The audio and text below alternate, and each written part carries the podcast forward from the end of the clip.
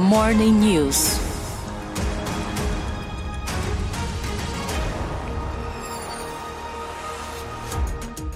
E eu converso agora com o vereador de São Paulo, Fernando Holiday, que já está na linha. Tudo bem, vereador? Tudo bem, é um prazer estar falando aqui com vocês. Prazer, muito obrigado, viu, pela, pela entrevista, ter aceitado o nosso convite, falando aí para a nossa comunidade que vive fora do Brasil. Vereador, vamos falar de alguns assuntos que estão aí eh, na mídia. Na semana passada, você eh, divulgou alguns áudios que mostram um ex-vereador de São Paulo, Zé Turim, né, te apresentando um esquema eh, de corrupção envolvendo emendas parlamentares. Desde então, vereador, você pediu escolta policial, está usando colete à prova de balas. Você tem recebido muitas ameaças, Holiday? É, é, na verdade, a imprensa, né, ela teve acesso aí na semana passada a uma investigação que já está andando há mais de um ano, né, uma investigação sigilosa e, e tiveram acesso parcialmente a, a, alguns desses áudios, né, que eu gravei e também depois repercuti nas minhas redes sociais.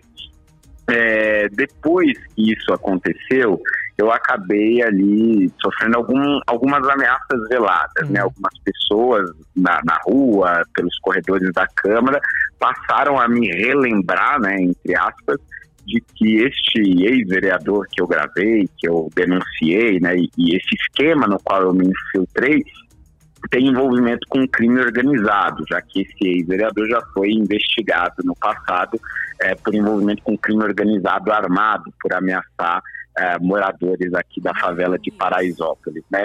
E por conta disso eu solicitei uma escolta à, Câmara Municipal, essa escolta já me foi cedida, agora eu sou acompanhado por guardas municipais armados, e essa guarda municipal me recomendou também o uso de colete à prova de balas, né? Infelizmente, hoje no Brasil e em São Paulo também, é, esse é o preço que a gente tem que pagar por fazer aquilo que é certo e por denunciar as coisas erradas no nosso município.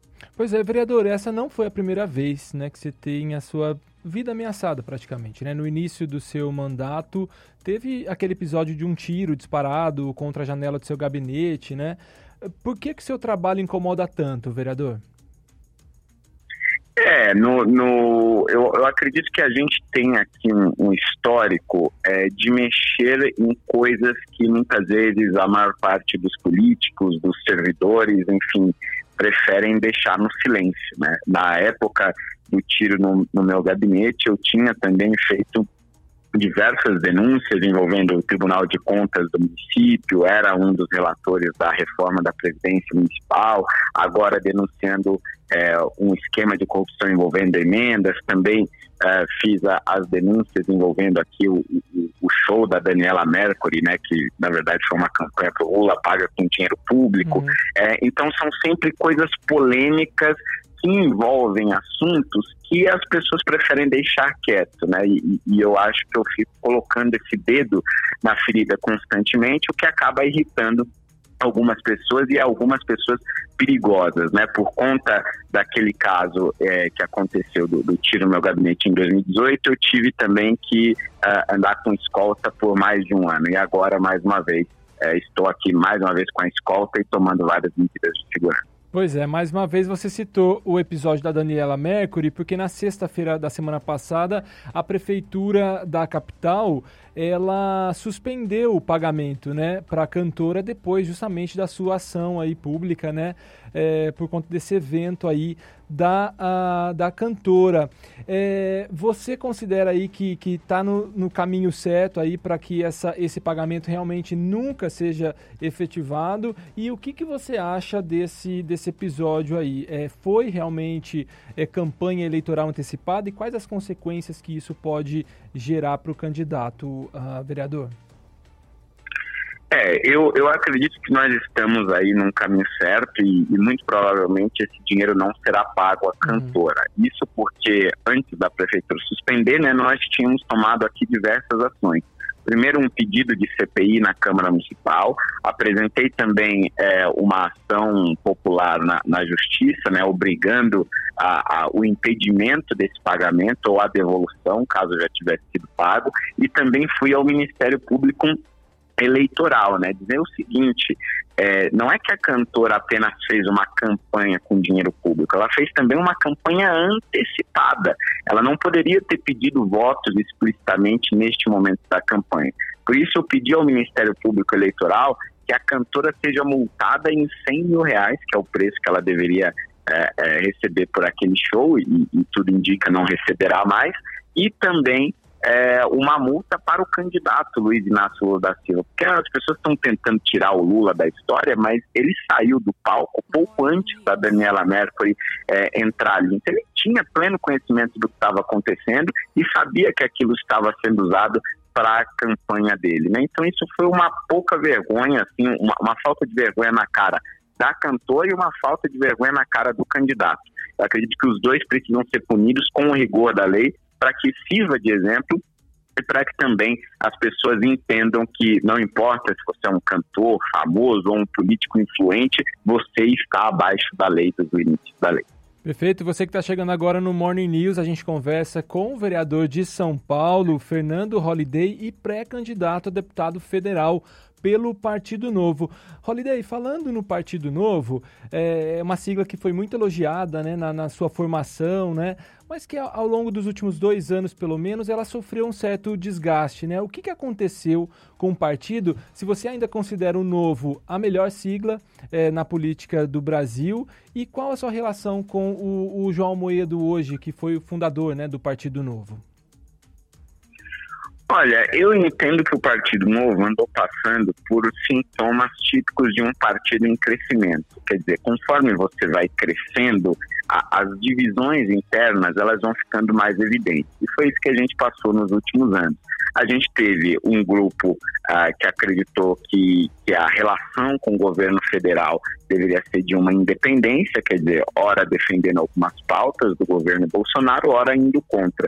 Já o João Amoedo, ele seguiu ali uma outra linha com outro grupo, dizendo que não, deveria ser uma oposição ao governo, sempre, constantemente, independente do que uh, acontecesse. É, eu acho que com o tempo isso acabou se afunilando, né? E, e, acabou gerando aquelas divisões que a gente viu aí, principalmente uh, no ano passado. Mas hoje acho que as coisas já estão bem mais esclarecidas, né? O uhum. Partido Novo é, deixou claro que às vezes estará ao lado do governo e às vezes estará contrário, a depender das pautas que estiverem ali uh, uh, em discussão. Né? Agora, o Amoedo ele acabou se afastando um pouco do partido, uhum. né? ainda é filiado, mas mantém pouquíssimo contato é, comigo, inclusive. Tá certo. Vamos fazer um, um, trabalho aí de futurologia, Holiday. Você, claro, está pleiteando uma vaga, uma vaga, perdão, na Câmara Federal, né? Se eleito deputado federal, como que você prevê aí o trabalho na Câmara sob Lula ou sob Bolsonaro? A princípio, né, os dois nomes que despontam aí nas pesquisas. Além desses nomes, né, você enxerga uma terceira via possível ou você já trabalha com essa, essa, esse, essa possibilidade mesmo de estar ali em Brasília atuando uh, é, durante um governo uh, Lula, né, um novo governo Lula ou então um novo governo de Jair Bolsonaro? Olha, é, começando pelo final, né? Eu, eu acredito que o, único candidato da terceira via que tinha uma chance de furar a bolha era o, o ex-juiz Sérgio Moro, que tomou uma série de decisões equivocadas politicamente e hoje acho que já não tem a mínima chance. É, nesse cenário, então, eu acredito que o, o, Partido Novo pode trazer alguma surpresa, porque nós temos atualmente o governo de Minas Gerais, que acho que pode influenciar na candidatura do nosso pré-candidato é, Felipe Dávila, né, uhum. tornar esse candidato mais conhecido e com propostas ousadas, talvez chegar no segundo turno. Agora, no caso disso não acontecer, sendo um governo Lula ou Bolsonaro, eu acredito que a diferença vai ser, num governo Lula, vou fazer uma oposição muito intensa irrestrita e incondicional em todos os casos e em todas as pautas do governo. Uhum. Agora, num governo Bolsonaro, acho que algumas vezes vou me opor, né, porque o, o governo Bolsonaro, para mim, é uma decepção em grande parte, mas há algumas pautas que são comuns, né, como a reforma da Previdência, reforma trabalhista, reforma tributária e, e tantas outras pautas. Né? Uhum. Mas, o, vereador, você que entrou para a política, você é jovem, né? Você tem 25 anos, né? Você teve uma votação expressiva na capital paulista, né? Lá para a Câmara uh, Municipal. É, havia sempre uma expectativa né, do jovem político de transformar. É, tem uma certa frustração é, quando você vê esses nomes hoje, em 2022, concorrendo aí à, à, à presidência da República? Ah, sim, há uma frustração enorme, né? principalmente olhando para a candidatura do ex-presidente Lula, porque uhum é, quando ele foi preso, parecia que havia uma vitória gigantesca da população brasileira. Né? Nós fomos às ruas, defendemos o combate à corrupção, a justiça estava indo atrás de, de empresários e políticos poderosos, é, é esses políticos e esses empresários estavam indo para a cadeia, então parecia que havia realmente uma mudança na nossa realidade. E agora é, é, é, ele está aí como pré-candidato, né, tendo grandes chances de vencer as eleições, então a sensação é de um retrocesso absoluto do Brasil. É, é, é quase que como eu tivesse vergonha né, de, de me apresentar é, para fora do país, porque não parece que é um país sério, pelo contrário, né, parece que aqui é a casa da mãe Joana, onde você faz e acontece e, e, e não há consequências, né, principalmente nos casos de corrupção. Perfeito. Esse é Fernando Holliday, vereador em São Paulo, candidato a, a perdão, né? é, pré-candidato a deputado federal pelo Partido Novo nas eleições é, de outubro. Conversa aqui com a gente no Morning News. Estamos quase chegando ao final da nossa entrevista. Só tenho mais dois assuntos para tratar com você, é, vereador. É, depois de tantas discussões que marcaram aí, principalmente o seu primeiro mandato lá em São Paulo, você ainda é contra as cotas raciais? Você acha que essa, essa discussão ela continua contribuindo para a manutenção do racismo, como você já disse algumas vezes, ou você acha que isso já é passado também, não é assunto que deveria estar em pauta? É, não, com certeza eu, eu continuo mantendo meu posicionamento. Né? Eu acho que as cotas raciais é um retrocesso para a população negra. Primeiro porque coloca a cor da pele como principal característica do negro, como se ele não fosse um ser humano, ele fosse um produto e ele tem que ser colocado dentro da universidade ou dentro do serviço público simplesmente porque é negro, independente das suas características pessoais. E de outro lado, é o sistema de cotas, por conta dos inúmeros casos de fraude, gerou verdadeiros tribunais raciais, né? Uhum. Que hoje é o seguinte, se você entra por meio de cotas raciais, a sua aparência é avaliada para conferir se você é realmente negro ou não, como se você fosse um animal ou um objeto. Então, eu acredito que as cotas raciais é, é, é um instrumento de divisão da sociedade que serve principalmente como instrumento político da extrema esquerda brasileira e não serve aos negros como uma política de inclusão com qualidade. Acho que uma inclusão de qualidade acontece muito mais com o sistema de cotas sociais, que é mais objetivo e inclui quem é pobre, quem tem dificuldades financeiras, independente da cor da pele. E claro que a maioria das pessoas nessas condições são pessoas negras. Inclusive, eu tenho um projeto hoje em São Paulo justamente é para isso, né, para excluir as cotas raciais e ampliar o sistema de cotas sociais aqui na cidade. Perfeito, Fernando Holliday. Uh, o jovem vereador de São Paulo, 25 anos. É, claro que você tem acesso a todas as críticas, né, positivas e negativas. Eu li muitas críticas a seu respeito, boa parte delas indicando aí um futuro bastante promissor mesmo na sua vida política. E isso te faz pensar mesmo num projeto mais alto aí da vida pública, cargos mais elevados. Claro, você tá, já está concorrendo à, à Câmara Federal, mas você pensa sim em manter esse projeto aí da vida pública?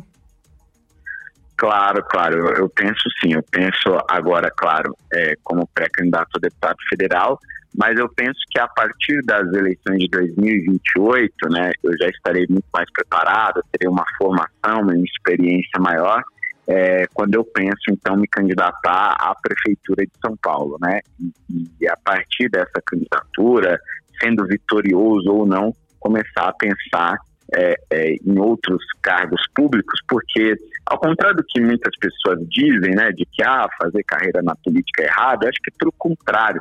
Acho que quanto mais pessoas experientes com uma mentalidade diferente na política, mais a gente vai ter sucesso. Porque não adianta você ficar renovando a política constantemente, mas sempre com pessoas é, é, sem experiência, né? Acho que aí as mudanças elas ficam um pouco consistentes.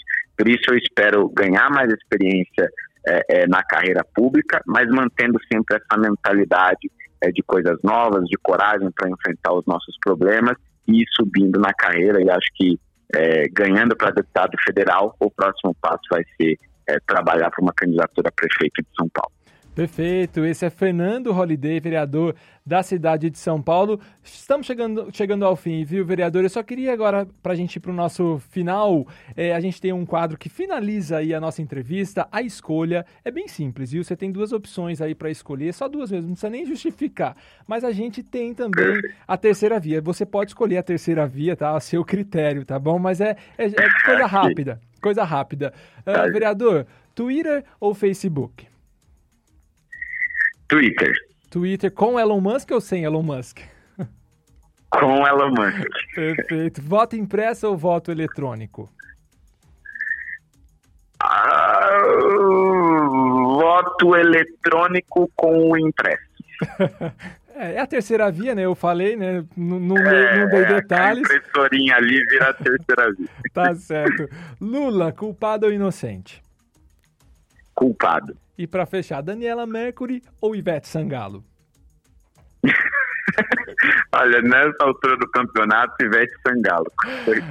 Maravilha. Vereador, muito obrigado pela sua entrevista. Bom trabalho para você aí em São Paulo. Boa sorte no futuro aí. Valeu, muito obrigado. Um abraço. Tchau, tchau. Tchau, tchau.